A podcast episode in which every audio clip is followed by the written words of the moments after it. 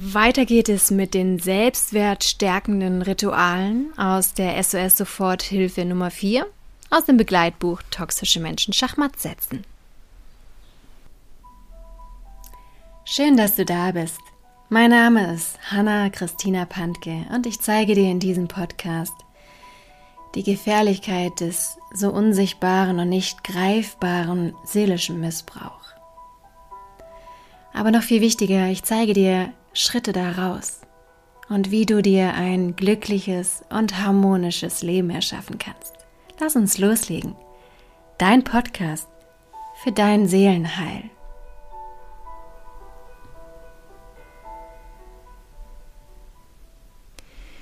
So, da haben wir als erstes die Mantras. Mantras kann man sowohl singen, was ich jedem ans Herzen legen würde, weil es deine Schwingung erhöht, weil es reinigend wirkt auf deine Körperzellen und dich in eine wundervolle Stimmung versetzt, aber genauso heilsam und ja, wohltuend sind auch Mantras, wenn du sie dir aufsagst. Und ähm, das sind dann einfach gute, wohltuende, positive Sprüche über dich selbst.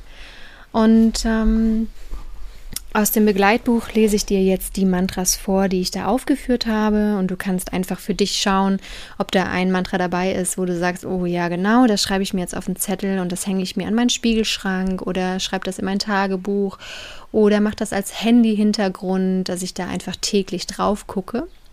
Denn wir müssen uns umkonditionieren und das geht nur über Wiederholung.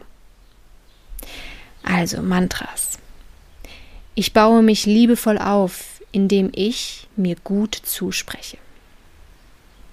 Erstes Mantra. Ich bin gut und richtig, so wie ich bin, handle, fühle und denke. Ich bin ein empathischer, liebevoller, herzlicher und treuer Schmetterling. Zweites Mantra. Es ist mir egal, was der Kaktus macht. Es ist mir egal, was der Kaktus sagt. Es ist mir egal, was der Kaktus denkt. Drittes Mantra. Ich bin eine stabile, tief verwurzelte, ehrliche, wahrhaftige, strahlende, warmherzige und große Sonnenblume, die ihr Leben liebt und freudvoll lebt. Viertes Mantra. In der Nähe des Kaktus verwandle ich mich in einen stillen und neutralen Mount Everest. Was kümmert es mich als mächtiger Felsen, was der Kaktus treibt? Spür mal rein, ob eins dieser Sprüche auf dich zutrifft und dir gut tut oder überleg dir eine abgewandelte Form und ähm, schreib die dir irgendwo hin und ähm, ja, wiederhole sie täglich, dass sie sich richtig stark bei dir verinnerlichen. Weiter geht's in dem Begleitbuch. Ich habe mich mental von einem zarten, hilflosen und orientierungslosen Schmetterling zu einer kraftvollen und selbstbestimmten Sonnenblume und einem Mount Everest verwandelt. Ab jetzt brauche ich keinen Landeplatz, also eine andere Sonnenblume, mehr im Außen zu suchen. Ich bin mir selbst vollkommen genug. Das ist eine maßgebliche Veränderung, die alles in meinem Leben verändern wird. Ich bin absolut unabhängig geworden. Ich brauche nur noch Gott im Außen, der hochweit über der Schöpfung, also über der Welt, existiert, vor dem ich mich demütig verneige. Und wenn ich mich ihm hingebe und auf ihn höre und wenn ich mich sozusagen dem Leben hingebe, du kannst Gott auch durch Leben oder durch Liebe oder durch Licht ersetzen, wenn du mit dem Wort fremdelst.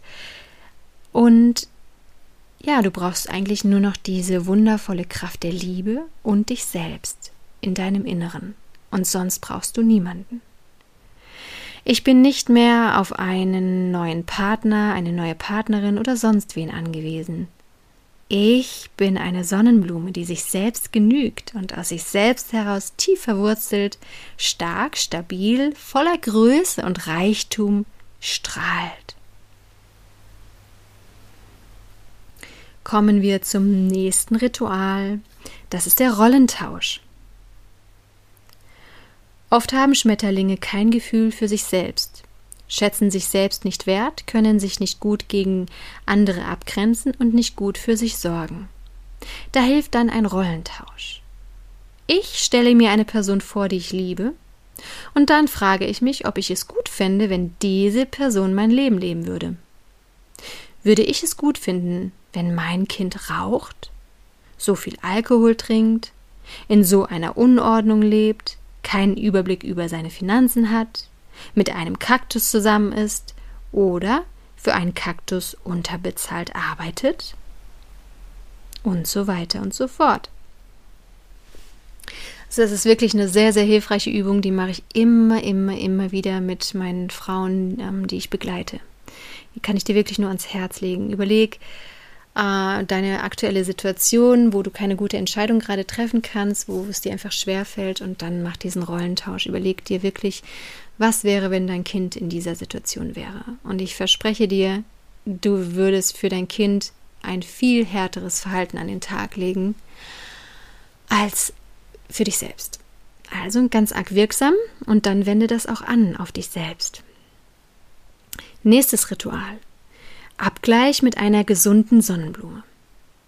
Ich überlege mir, wie ein normaler Sonnenblumenmensch in der, äh, in der akuten Situation anstelle des Kaktus reagiert hätte. Ein Sonnenblumenmensch zum Beispiel wahrt meine Grenzen, respektiert meine Bedürfnisse und ein Nein von mir. Er möchte mich verstehen und fragt daher interessiert nach und arbeitet konstruktiv an Lösungen mit. Der Kaktus hingegen ist ignorant, leugnend und übergriffig. Auch das ist eine wunder, wundervolle Übung, die Wunder wirkt. Ne? Also immer wieder, wenn du irgendeine heftige, in Anführungszeichen, asoziale Aktion von dem Kaktus hast, Überleg dir, wie würde ein gesunder Mann, eine gesunde Frau in dieser aktuellen Situation reagieren und dann wird dir immer schwarz auf weiß klar, wie krank die Reaktion vom Kaktus eigentlich wirklich ist. Kommen wir zum nächsten Ritual, das ist die Chefbrille. Ich setze imaginär eine Chefbrille auf und betrachte wie ein Chef den Kaktus und die akute Situation. Nüchtern, objektiv und sachlich analysiere ich alles, wie aus einer Vogelperspektive erhebe ich mich aus meinem Körper und beobachte die Dinge von außen. Dann überlege ich mir, wie ein Chef reagieren würde. Daran merke ich, was eine gesunde Reaktion wäre. Ganz anders als mein emotional verstricktes Verhalten, das so passiv und devot ist. Ne, auch hier, stell dir vor, also ein, ein Mensch hat ein Unternehmen oder stell dir vor, du hast ein Unternehmen. Ne? Du würdest ja auch viel achtsamer Mitarbeiter einstellen und wenn ein Mitarbeiter sich so verhalten würde wie der Kaktus, würdest du den kündigen. Ne? Weil er einfach dein Unternehmen vor die Wand fährt. Und dieser Kaktus fährt dein Leben vor die Wand. Also kündige ihm diese Beziehung. Kommen wir zum nächsten Ritual. Selbstvorwürfe umkehren. Ich war so dumm. Ich habe überall nachgegeben und mich lieb und leise angepasst. Es ging immer zu 100 Prozent nach ihm. Ich hätte wenigstens einen Monat lang mal experimentieren sollen und auch zu 100 Prozent meine Wünsche durchsetzen müssen, um zu sehen, wie er dann reagiert. Und vor allem nach den Trennungen, als er mich mit seinen leeren Versprechungen zurückholte, hätte ich zu Beginn ganz klare und strenge Regeln aufstellen müssen und bei Nichtbefolgen direkt wieder die Notbremse ziehen müssen.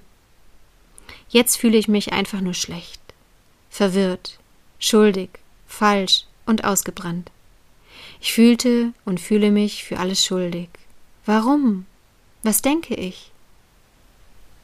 Ich denke, ich bin an allem schuld. Ich bin falsch.